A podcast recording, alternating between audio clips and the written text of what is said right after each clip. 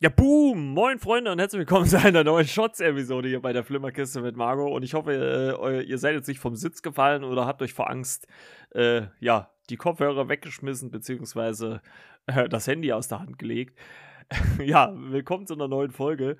Und äh, ja, neue Shots-Episode äh, über einen Liam Neeson-Film, The Marksman, der Scharfschütze wie gesagt, äh, Liam Neeson in der Hauptrolle, äh, Regisseur war ähm, der gute, jetzt habe ich den Namen, äh, Robert Lawrence, also mal ein etwas anderer Regisseur äh, wie sonst.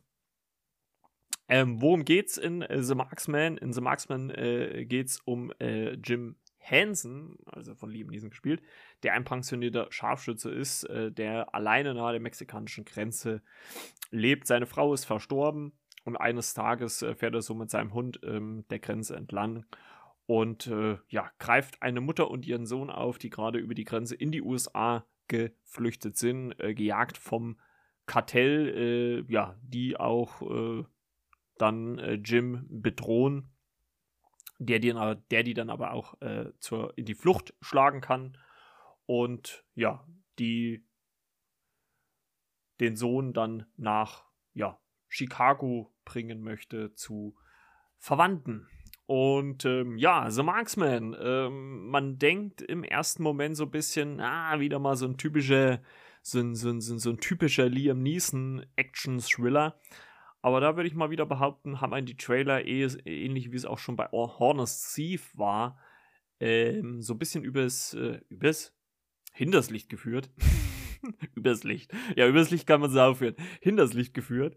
Denn ähm, der Film hat zwar eins, zwei, drei Action-Momente, aber ist sonst ein. Also ich würde ihn eher als Road-Movie bezeichnen, weil es schon im Vordergrund eher darum geht, ähm, den jungen Miguel äh, zu seinen Verwandten nach äh, Chicago zu bringen.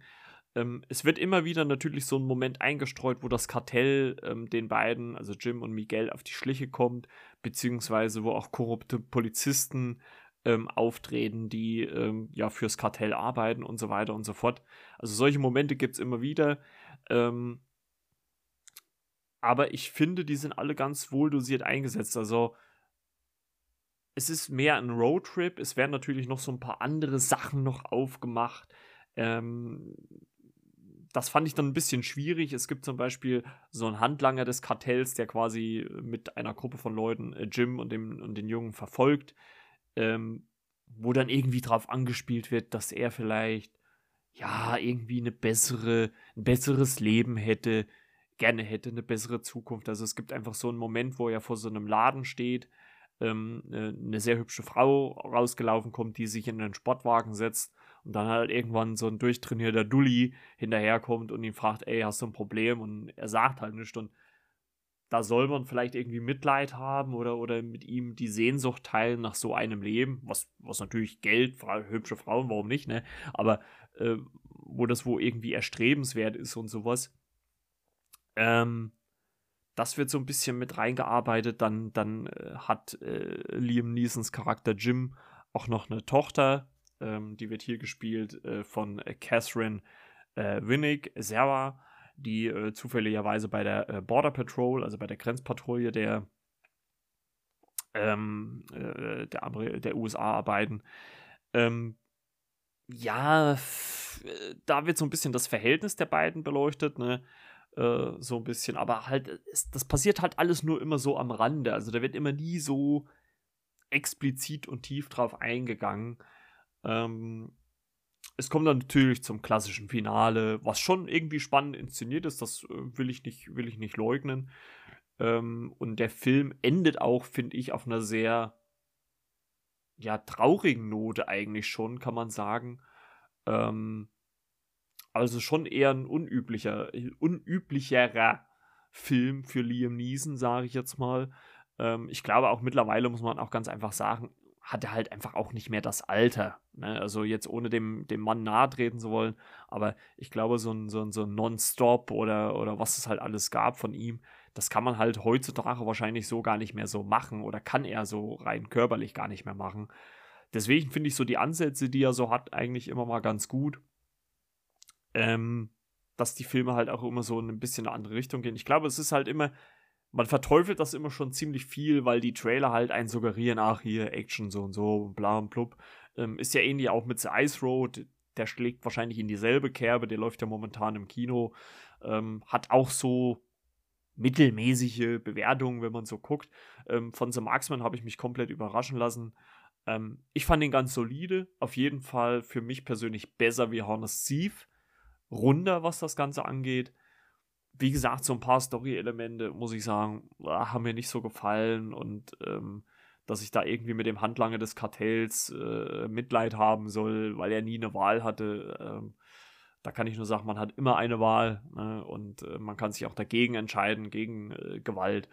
Ähm, ja, keine Ahnung. Das fand ich so ein bisschen, hm, okay, kann man mit reinbringen, muss jetzt nicht unbedingt sein.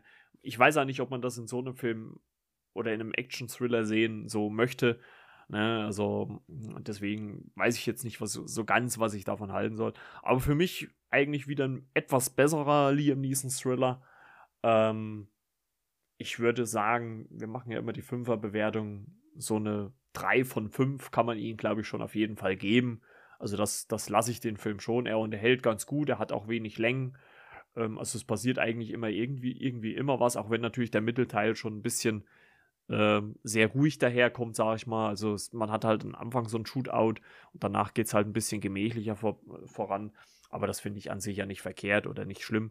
Deswegen ähm, kann man das ruhig äh, so machen. Und ihr könnt da auf jeden Fall mal reingucken. Ich weiß gar nicht, ob es den momentan irgendwo gibt. Ich habe mir auf, ähm, ähm, auf Disc, Disc gekauft, aber ich denke mal bei Amazon ausleihen oder sowas könnt ihr ihn äh, mit äh, Sicherheit. Und äh, ich kann ja mal kurz gucken ja, bei Amazon Prime er für 3,99 äh, zu, äh, zur Verfügung. Also, wie gesagt, ich würde sagen, 3 von 5 kann man sich mal geben. Wo ich mir dann immer frage, ist so ein Wiederschauwert und manchmal ärgere ich mich dann auch, dass ich mir die Disc gekauft habe. Ähm, ist, glaube ich, nicht so gegeben. Ich glaube, den kann man mal gucken und das war es dann auch. Und äh, ja, also von mir ein kleiner Daumen, vielleicht nach oben. Wie gesagt, 3 von 5 äh, ist, äh, denke ich mal, okay. Kann man machen. Und äh, ja, das soll es dann schon wieder mit der Shots-Episode gewesen sein. Und äh, mal sehen, vielleicht äh, hole ich den Ice Road auch nochmal nach äh, und, und, und, und schiebe den mal irgendwann hier dazwischen, auch bei einer Shots-Episode. Schauen wir mal. Ansonsten bedanke ich mich dafür, dass ihr heute wieder mit am Start wart. Am Montag dann natürlich wieder die reguläre Folge. Und in diesem Sinne wünsche ich euch schon mal ein schönes Wochenende. Haut rein und zieht euch warm an und trinkt Glühwein. Ne? Alles der. Bis dann. Ciao, ciao. Euer Marco.